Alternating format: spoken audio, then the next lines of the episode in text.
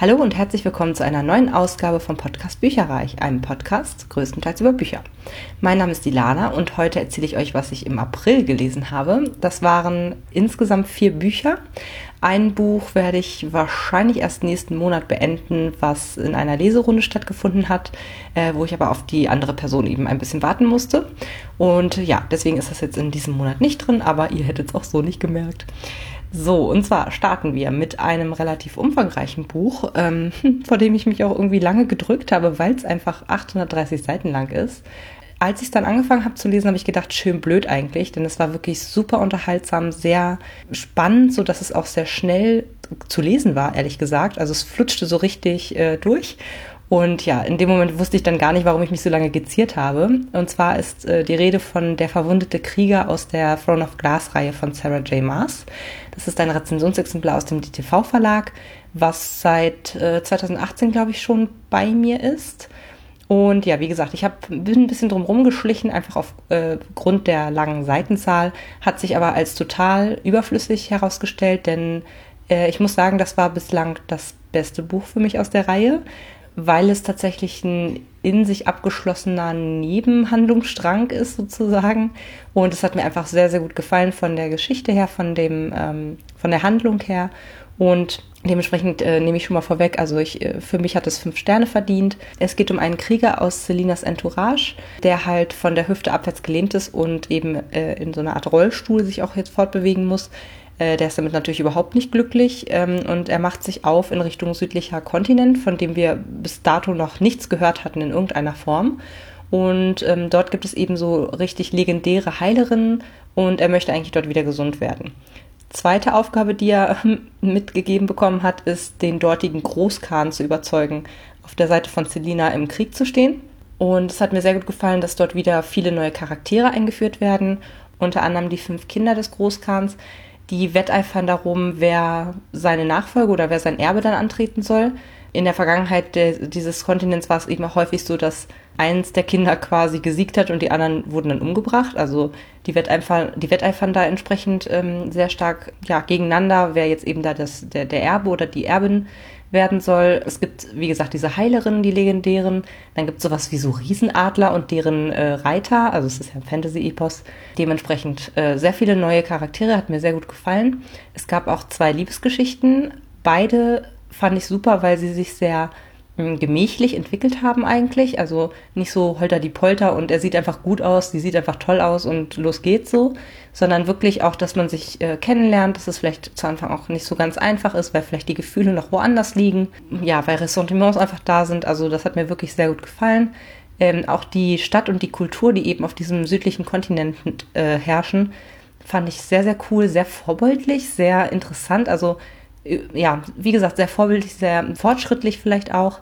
Total spannend. Ich wäre auch sehr, sehr gern dort geblieben, aber der Krieg auf dem nördlichen Kontinent ist halt nicht vorbei und man ähm, äh, ja, merkt dann eben, dass es gleichzeitig zum Band 5 eben passiert und dementsprechend mm, so, so große Plotpoints oder Handlungsverläufe aus dem äh, fünften Buch auf dem nördlichen Kontinent äh, merkt man dann eben zeitgleich im sechsten Band, was der diesige Band ist. Und jetzt gibt's ja dann nur noch den abschließenden Band, der im Ende Juni rauskommt, soweit ich weiß. Und ich denke mal, dann kommt eine richtig große, epische finale Schlacht, auf die ich mich auch schon sehr freue. Hat alles äh, was für sich. Ja, also in sich fand ich das Buch super rund. Das letzte Drittel war total spannend. Davor gab es eine schöne Liebesgeschichte oder auch mehrere auf eher kleinerer Flamme. Ja, wie gesagt, ich würde dem Buch fünf Sterne geben, kann es nur empfehlen. Natürlich allerdings äh, muss man dafür den Rest der Reihe gelesen haben, sonst kann man es wahrscheinlich nicht in der ganzen Gänze ja, toll finden, sozusagen. Und dann habe ich so ein bisschen einen Höhenflug gehabt. Ich habe gedacht, Mensch, jetzt hast du so ein ähm, Klopperbuch von 830 Seiten gelesen. Es ging ganz schnell, es hat nicht wehgetan. Eigentlich müsstest du doch mal Jonathan Strange und Mr. Norrell von Susanna Clark anfangen zu lesen. Das ist ein Buch, was ich pff, richtig, richtig lange her habe ich das mal bei Jokers gekauft. Ich glaube noch, als meine Schwester in Göttingen gewohnt hat und das ist schon eine ganze Weile her. Das gab's dort, also ich weiß nicht, ob ihr wisst, was Jokers ist. Da gibt's halt viele so ähm, äh, Mängelexemplare etc., also Bücher für weniger Geld. Und ja, ich habe das Buch, glaube ich, für, weiß ich nicht mehr, drei Euro oder so gekauft. Hat etliche Seiten, ich glaube auch um die 900 oder so. Irgendwo zwischen 700 und 900 würde ich mal äh, schätzen. Also ein sehr dickes Buch. Und dazu kommt noch, also bei dem, äh, dass die Seiten tatsächlich sehr, sehr klein beschrieben sind, äh, sehr voll sind, sehr groß sind auch von sich aus. Also das Buch selber ist auch ein ziemlich großes Exemplar. Und lange Rede, kurzer Sinn, ist es auch noch auf Englisch. Das heißt, ich habe das angefangen zu lesen und war voller Enthusiasmus, weil ne, ich bin der Bezwinger der, der dicken Wälzer. Aber leider musste ich es abbrechen. Also ich ähm, hatte das, ich weiß gar nicht mehr von wem, es ist echt ewig her. Äh, ich hatte das sowieso schon auf dem Zettel gehabt, dass ich das gerne mal lesen wollte, weil ähm, man hört immer viel Gutes darüber, dass es wirklich ein toller Fantasy-Roman ist, dass es ein Klassiker mehr oder weniger schon fast ist, dass man den gelesen haben muss, wenn man Fantasy liebt. Und ähm, oh Leute, echt, ich habe angefangen zu lesen und zu einen habe ich, glaube ich, drei oder vier Stunden für 40 Seiten gebraucht, weil es einfach so klein beschrieben war. Trotz Illustrationen, die da teilweise mit dabei waren, war völlig egal. Es hat richtig lange gedauert. Ich kam gar nicht vom Fleck. Und das lag wahrscheinlich auch mit daran, dass eine sehr altertümliche Sprache dort verwendet wurde. Ähm, es, die Handlung spielt im 18. Jahrhundert. Wahrscheinlich hat es damit auch was zu tun. Also wirklich mich deuchte, ich denke, ne, so halt auf Englisch, aber ähm, das war zum einen schon mal nicht meins. Und dann haben sie mit dem, mit dem, die haben noch nicht mal mit dem langweiligeren Charakter angefangen, sondern sie haben mit, mit den, mit den, oh nee, ich kann es gar nicht beschreiben. Sie haben quasi damit angefangen oder die Handlung fing damit an, dass es eine, eine, äh, eine Gesellschaft von älteren Herren gibt, die sich mit der Magie befassen, aber nur theoretisch. Und dann wurde erstmal zehn Seiten darüber erzählt, warum das denn nur theoretisch das einzig wahre ist und äh, wie kann man nur äh, überlegen, das irgendwie praktisch zu, zu praktizieren, die Magie und so. Und dann ist halt eben der ähm, Mr. Norell, der wird halt als erster eingeführt und das ist so ein, wie so ein alterner Bibliothekar, der dann halt aber ja trotzdem Magie praktiziert und der es dann dieser Gesellschaft von Männern zeigt. So, indem er halt in so einer Kirche, er zitiert alle in diese Kirche rein und lässt dann eben die Steinfiguren, die dort äh, sind, zum Leben erwecken und verwirrt alle und so weiter und so fort. Und dann äh, hat er vorher mit denen so eine Art Vertrag ausgehandelt, dass wenn er beweist, dass er zaubern kann, schlussendlich, dass sie dann aufhören, äh, sich auch als Magier zu bezeichnen, denn schließlich lesen und schreiben sie ja nur darüber und sie dürfen auch nicht mehr darüber nachforschen. Also ja, muss man nicht verstehen. Das war so ein bisschen so Altherrenwelt und ich kam nicht richtig rein. Der Jonathan Strange scheint noch mal ein bisschen, also ich habe so ein paar Rezensionen auch gelesen, tatsächlich, nachdem ich es abgebrochen habe. Der Jonathan Strange scheint noch mal ein bisschen interessanter zu sein nachher. Der taucht aber wohl erst ab Seite 150 oder 200 oder sowas auf, habe ich mal gehört. Darauf wollte ich jetzt ehrlich gesagt nicht warten. Also es geht dann wohl irgendwie noch um Feen und um irgendeinen Krieg, äh, den sie dann eben mit ihrer Magie unterstützen, äh, eine Seite davon. Ich muss dann ganz ehrlich sagen, ich habe dann abgeschaltet, ich habe gedacht, nee, ich, also das noch auf 750 Seiten oder was die noch übrig waren, äh, weiterlesen, nein. Deswegen äh, musste ich es schweren Herzens abbrechen, äh, habe aber tatsächlich drei oder vier Stunden echt nur dran gelesen und bin da schon eigentlich ganz stolz auf mich, dass ich dann doch äh, dem noch recht lange eine Chance gegeben habe. Ich konnte, ich hätte echt ganze Passagen komplett skippen können. Es wäre total egal gewesen. Es hätte für die Handlung, also es ist auch nichts an Handlung irgendwie rumgekommen. Es hat so lange gedauert, dieses dieses äh, Vorführzaubern, sage ich jetzt mal, dass ich, ich habe fast nichts anderes gelesen als das innerhalb von 40 sehr, sehr dick bedruckten Seiten. Naja, also das ist tatsächlich jetzt äh, erstmal abgebrochen und ich muss mal gucken, ob ich das irgendwie verkaufe oder weiß ich nicht. Äh, mal schauen. Auf jeden Fall habe ich dann äh, weitergemacht mit einem sehr kurzen Hörbuch und zwar der Bücherdrache von Walter Mörs. Das ist ein Rezensionsexemplar aus dem Hörverlag, eine ungekürzte Lesung mit vier Stunden Laufzeit von Andreas Fröhlich super grandios wirklich wieder äh, vorgetragen. Und es ist eigentlich eine recht kurze Geschichte. Da geht es um einen oder den Buchling von Mythenmetz, der ihm äh, eine Geschichte erzählt, nachdem er dazu aufgefordert wurde. Mythenmetz sagt zu seinem Buchling, dass er eben aus seinem Leben etwas erzählen soll und ähm, ja, er macht das erstaunlich gut, muss man sagen. Also äh, es ist sehr fantasievoll, in sich abgeschlossen, tolle Storytelling, also wirklich äh, tolle Handlung viel auch mit in Bezug auf Sprachliebe, Sprachgewaltigkeit, weil der Bücherdrache, muss man wissen, der lebt eben in den Katakomben von Buchheim und ähm, die Legende besagt, dass er eben äh, jahrhundertelang auf Büchern geschlafen hat und diese Bücher waren voller Orm und jetzt ist er eben ähm, von sich aus hat er ganz andere Gedanken bekommen, ist super weise bekommen. Die Sprache ist sozusagen in ihn durchdiffundiert und er weiß jetzt alles, was in diesen Büchern steht. Die äh, ihm quasi wie so Schuppen an die, an die, ja, an, an, den, an, den Körper gewachsen sind. Und ja, insofern ist es wirklich für alle, die Bücher lieben, perfekt. Es ist auch sehr spannend, weil der Buchling natürlich irgendwie aus den Fängen von dem, von dem bösen Drachen dann auch wieder raus muss und so. Also ich fand es sehr liebevoll gemacht. Es gibt auch wieder in dem Booklet die Zeichnungen, die sonst im Buch auch immer auf allen paar Seiten eben äh, mit da drin sind. Also in sich super rund. Schade fand ich, dass es relativ kurz war, aber für eine Kurzgeschichte ist es die richtige Länge, sage ich jetzt mal. Insofern, ähm, ja, würde ich dem Ganzen vier Sterne geben und habe auch noch einen kleinen Ausschnitt für euch vorbereitet. Ich geriet immer tiefer hinab in die Abgründe der zamonischen Literatur. Das alles kam mir fremd und gleichzeitig seltsam vertraut vor. Und dann begegnete ich mir selbst, o oh meine geliebten Freunde. Nun ja, das ist eigentlich nichts Ungewöhnliches in einem Traum, oder? Aber was mir da in meinem Hirngespinst entgegentrat, trug zwar meinen Namen, aber ich war es nicht wirklich selbst. Klingt das irre genug? Es war Hildegunst II, jener Buchling, der mein gesamtes Werk auswendig lernt. Ich war ihm schon einmal begegnet, vor einer Ewigkeit in den Katakomben von Buchheim. Um einen langen Traum abzukürzen, o oh meine geliebten Freunde, Hildegunst II teilte mir mit, dass er schon lange auf mich gewartet habe. Er wollte mir nämlich eine eigene Geschichte erzählen, um sich für all die Geschichten zu revanchieren, die er in meinen Büchern gelesen hatte. Er hatte dabei nur ein einziges Problem.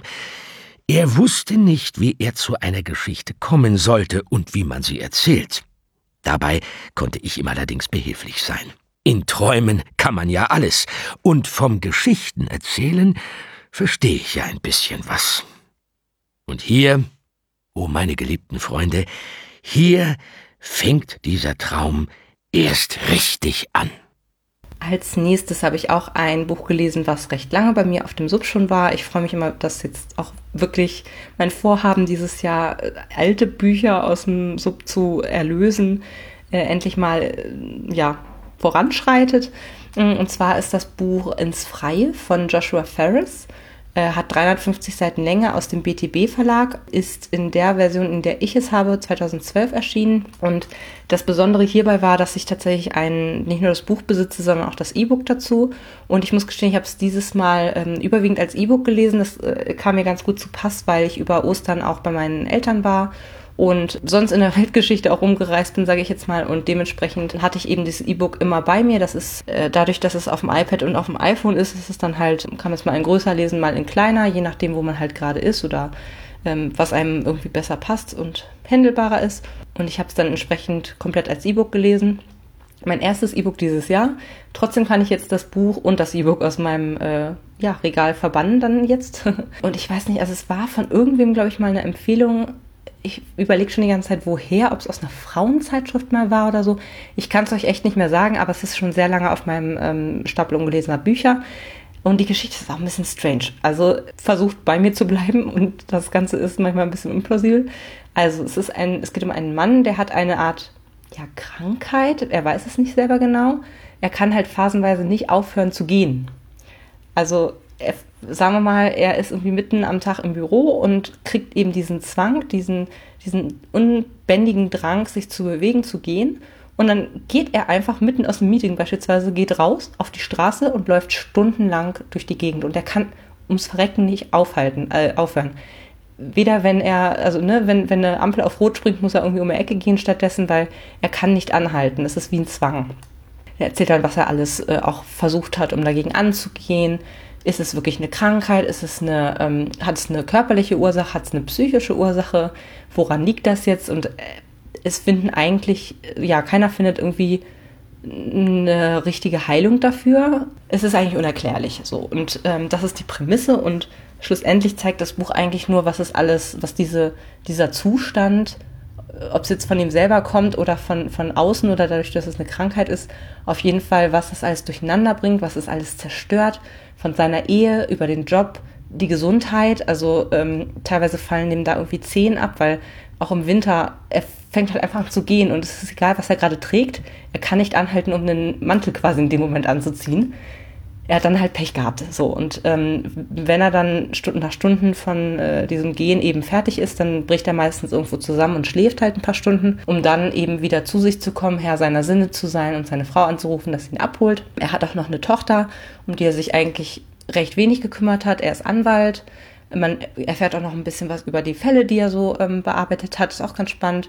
Im Grunde ist das so ein, so ein sehr bewegender Roman, ähm, ja, wo es halt um glaube ich, um das Streben nach Freiheit halt geht und auch so diese Ursprünglichkeit und, und Zerfall von so einem Menschen. Also was ist so dieses Natürliche, unser Ursprung? Worauf besinnt man sich vielleicht auch, wenn alles andere an Zivilisation in dem Moment irgendwie gar nicht mehr greifbar für einen ist?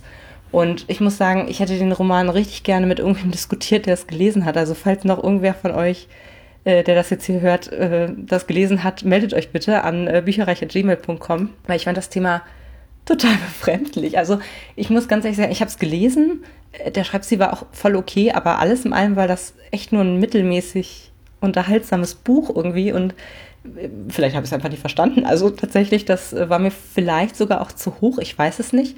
Auf jeden Fall, ähm, ja, ich würde ihm drei Sterne geben. Es war ganz nett, aber halt irgendwie auch nicht mehr. Kommen wir nun zu einem Hörbuch, was mir erst kürzlich empfohlen wurde, mir in Anführungsstrichen. Und zwar ähm, hat Liberty aus dem Podcast All the Books ähm, das neulich als eins ihrer Lieblingswerke von Agatha Christie ähm, erwähnt. Und da die ja einen super, super großen Fundus an Büchern und Kurzgeschichten und weiß der Kuckuck was alles geschrieben hat, steht man da manchmal so ein bisschen vor und weiß gar nicht, wo man anfangen soll, ehrlicherweise. Und was ist denn gut und was vielleicht nicht so. Mm, und deswegen habe ich mich jetzt auf diese Empfehlung so ein bisschen gestürzt. Äh, ich hatte ja Agatha Christie letztes Jahr für mich entdeckt mit dieser Kurzgeschichtensammlung. Die fand ich sehr gut und möchte eigentlich mm, ja, gerne mehr von ihr lesen. Und jetzt habe ich mir äh, als sehr kurzes, aber sehr spannendes Hörbuch und dann gab es keins mehr von ihr bestellt. Und zwar ist es ein Rezensionsexemplar aus dem Hörverlag, hat eine Länge von drei Stunden, ist ungekürzt und ist gelesen von Christian Höning. Den kannte ich vorher nicht, aber der hat es super gemacht. Und ich lese mal kurz vor, was das für einer ist. Auf jeden Fall ist er aus dem Jahrgang 1947 und ist aus Hörfunk, Film und Theater bekannt. Unter anderem war er an den Kammerspielen München, dem Staatstheater Darmstadt, dem Schauspielhaus Wien und am Münchner Volkstheater engagiert. Seine Ausbildung absolvierte Höning an der Otto-Falkenberg-Schule in München und in Japan. Für den Hörverlag las er bereits die Briefe vom Weihnachtsmann von J.R. Tolkien. Ja, er hat das sehr, sehr gut gemacht. Der hatte Mm, ja, eine trockene, nüchterne Stimme, aber auch konnte es sehr gut auch verstellen. Also ich habe keine, keine Beschwerden, ich fand es sehr, sehr gut. Und ich habe vorhin übrigens Quatsch erzählt, es ist doch eine gekürzte Lesung, aber ähm, es hat dem überhaupt gar keinen Abbruch getan. Also man hat wirklich in guter alter Manier mitgefiebert. Und zwar geht es darum, dass zehn Personen auf eine einsame Insel gelockt werden unter so Vorwänden angeblich sind alle Mörder, so behauptet hier jedenfalls der anonyme Gastgeber über so ein Grammophon. Und es ist dann tatsächlich auch so, dass ähm, ihnen angedroht wird, dass sie eben für ihre Sünden büßen müssen und nach und nach sterben sie dann. Und die Frage ist natürlich, gibt es noch ein Entkommen und wer steckt dahinter, beziehungsweise ist der Mörder. Je mehr noch da sind, desto mehr kann man eigentlich rätseln, sage ich jetzt mal. Und es ist echt cool gemacht äh, gewesen. Es basiert auf dem äh, Kinderlied Zehn kleine Zinnsoldaten, wo immer einer mehr halt stirbt ich kenne das nur als zehn kleine Negerlein. Das ist überhaupt nicht politisch korrekt, aber äh, ja, mit, ich glaube, das kennt man am ehesten noch, vielleicht von hier, die Ärzte waren das, glaube ich, nicht. Gibt es auf jeden Fall auch als äh, punkige Version. Und das war auf jeden Fall super spannend, weil die Charaktere waren alle so unterschiedlich und so interessant irgendwie auch. Man erfuhr dann jeweils ein bisschen was über die und auch, was hinter diesem Mord eventuell auch steckt, den die selber ähm, zu verzeichnen hatten. Und ja, es war super zum Miträtseln. Ich wusste nicht, wer es war. Ich habe es auch nicht durchblickt. Es war äh, aber eine sehr interessante Auflösung. Ähm, und ich würde dem Ganzen auf jeden Fall vier, vier Sterne geben und habe jetzt auch noch mal eine kleine Hörprobe für euch. Es war ein perfektes Schlafzimmer. Cremefarbene Teppiche auf glänzendem Parkettboden, leicht getönte Wände, ein Kamin ohne irgendwelche Schnörkel, bis auf ein Stück weißen Marmors in der Form eines Bären, in das eine Uhr eingearbeitet war. Darüber hing ein glänzender Rahmen aus Chrom mit einem Stück Pergamentpapier darin. Ein Gedicht. Sie trat vor den Kamin und las es. Es handelte sich um ein altes Kinderlied, das sie noch aus ihrer Kindheit kannte. Zehn kleine Zinnsoldaten, die tranken ein Glas Wein. Einer hat sich dran verschluckt, da waren's nur noch neun. Neun kleine Zinnsoldaten, die hielten nachts lang Wacht. Einer legt sich zur ewigen Ruhe, da waren's nur noch acht. Acht kleine Zinnsoldaten wollten am Strand von Devon liegen, einer blieb für immer dort, da waren's nur noch sieben. Sieben kleine Zinnsoldaten, die gingen zu ner Hex, den einen traf ihr Hackebeil, da waren's nur noch sechs. Sechs kleine Zinnsoldaten, die irrten durch die Sümpf, einen stach ne Biene tot, da waren's nur noch fünf. Fünf kleine Zinnsoldaten saßen auf dem Polizeirevier, einer traf den Scharfrichter, da waren's nur noch vier. Vier kleine Zinnsoldaten, die angelten am Kai, einer spielt den Köderfisch, da waren's nur noch drei. Drei kleine Zinnsoldaten gingen in den Zoo hinein, einer wurd vom Bär erdrückt, da waren's nur noch zwei. Zwei kleine Zinnsoldaten wollten in der Sonne bräunen, einer verglüht in der Hitz, da gab es nur noch einen, ein kleiner Zinnsoldat war einsam und litt Not. Er nahm den Strick und hängt sich auf. Da waren sie alle tot. Kommen wir nun zu meiner aktuellen Subhöhe, also mein Stapel ungelesener Bücher. Bei den Hörbüchern sind es 148. Letzten Monat hatte ich 149, also eins effektiv abgebaut. Ähm, ich habe zwar zwei gehört, aber es ist auch, glaube ich, eins hinzugekommen. Könnte sogar der Bücherdrache gewesen sein, ich weiß es nicht mehr genau. Bei den Büchern sind es 81 geworden.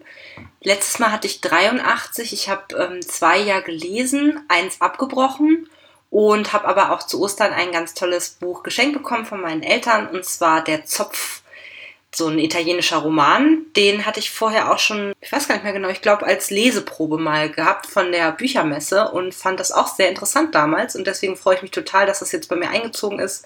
Das ist also neu hinzugekommen. Das war's für mich für heute. Ich wünsche euch einen ganz tollen Mai und äh, viel Lesezeit.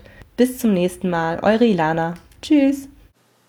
Informationen zu allen Büchern, über die ich heute gesprochen habe, findet ihr auf meiner Website www.bücherreich.net mit UE. Ihr könnt dort oder auf Facebook unter www.facebook.de slash podcastbuicherreich in einem Wort durch mit mir in Kontakt treten. Meine E-Mail-Adresse lautet buicherreich at gmail.com. Wenn ihr diesen Podcast über iTunes abonniert habt, würde ich mich riesig freuen, wenn ihr mir eine 5-Sterne-Bewertung hinterlasst. Dies ist ein privater Buch-Podcast, in dem ich nur meine eigene private Meinung wiedergebe. Wenn mir ein Buch oder Hörbuch kostenlos zur Verfügung gestellt wird, kennzeichne ich es entsprechend auf meiner Website.